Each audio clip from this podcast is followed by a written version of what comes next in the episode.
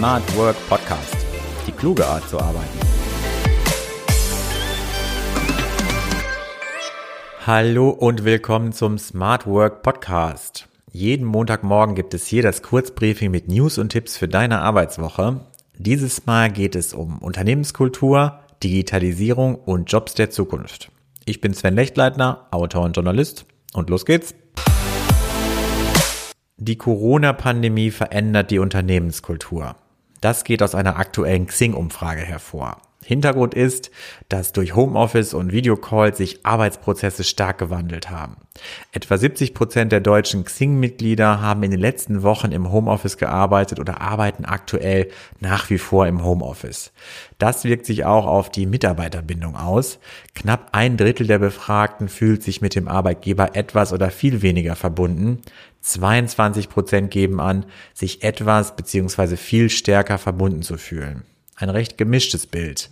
Während ein Drittel eine Verschlechterung der Unternehmenskultur wahrnimmt, empfinden 31 Prozent der Xing-Nutzer genau das Gegenteil. Für sie habe sich die Unternehmenskultur sogar verbessert. Die Studie sieht auf beiden Seiten die Pandemie als Katalysator. Wer vorher zufrieden war, bei dem habe sich das Zufriedenheitsgefühl verstärkt. Herrschte hingegen bereits vorher eine Unzufriedenheit, werde auch Unmut deutlicher. Das papierlose Büro setzt sich nach und nach durch. Jedes dritte Unternehmen in Deutschland arbeitet weitestgehend papierlos. Jedes zehnte Großunternehmen ab 500 Mitarbeitern verzichtet sogar komplett auf Papier, heißt es seitens des Digitalverbands Bitkom. Hintergrund ist eine repräsentative Befragung unter rund 1100 Unternehmen aller Branchen ab 20 Mitarbeitern in Deutschland.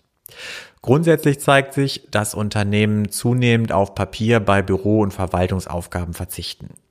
Manche Geschäftsprozesse kommen auf oberster Ebene mittlerweile komplett ohne Papier aus. Das geben zumindest sechs Prozent der Geschäftsführer, Vorstände oder Geschäftsleiter an. Weitere 30 Prozent arbeiten überwiegend papierlos, gestalten damit äh, rund 75 Prozent ihrer Büroprozesse digital. Aber in jedem vierten Unternehmen hat Papier immer noch einen hohen Stellenwert. 8% arbeiten komplett sowie weitere 18% weitestgehend, also zu drei Vierteln papierbasiert. 36% der Befragten fahren zweigleisig, arbeiten zur Hälfte mit Papier, zur anderen Hälfte mit digitalen Formaten. Der Arbeitsplatz der Zukunft. Die Automatisierung hält in vielen Bereichen Einzug, keine Frage. Aber ganz ohne Faktor Mensch wird es auch in Zukunft nicht gehen. Vor allem in Gesundheitswesen, Lehre und Management wird die persönliche Komponente weiter gefragt sein. Das besagt die Deloitte-Studie Jobs der Zukunft. Sie zeigt, wie Nachfrageveränderungen und neue Technologien die Arbeitswelt bis 2035 verändern werden. Ein Ergebnis der Analyse, im Durchschnitt werden knapp zwei Drittel der Tätigkeiten, die ein Beschäftigter in seiner täglichen Arbeitszeit verrichtet, nicht durch technische Lösungen zu ersetzen sein. Darüber hinaus entstehen mehr neue Jobs, als dass sie durch Technologie wegfallen. Menschen braucht es zukünftig insbesondere dort, wo es auf Empathie und Kreativität ankommt. Die Jobs der Zukunft zeichnen sich durch zwischenmenschliche Kommunikation und Teamfähigkeit aus, sagt Alexander Börsch, Chefökonom bei Deloitte. Er sieht in den nächsten Jahren eine steigende Nachfrage nach entsprechenden Tätigkeiten. Und zum Abschluss eines jeden Kurzbriefings gibt es wie immer einen Tipp, der deine Arbeitswoche besser machen soll. Dieses Mal digitales Arbeiten ohne Papier. Ihr habt es gerade in den News gehört, das papierlose Büro gibt es zwar, aber eben noch nicht überall. Klar ist, manchmal ist ein Ausdruck einfach komfortabler, manchmal braucht es ihn auch bei Behördengängen oder für offizielle Schreiben. Aber es geht eben auch ohne.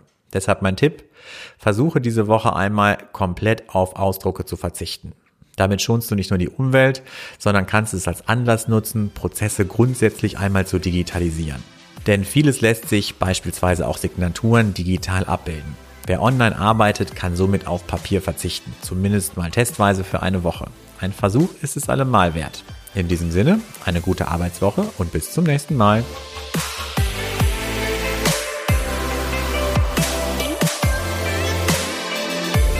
Öffne auch die Links in den Show Notes.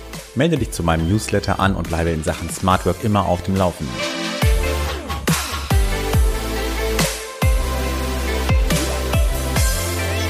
Smart Work Podcast. Die kluge Art zu arbeiten.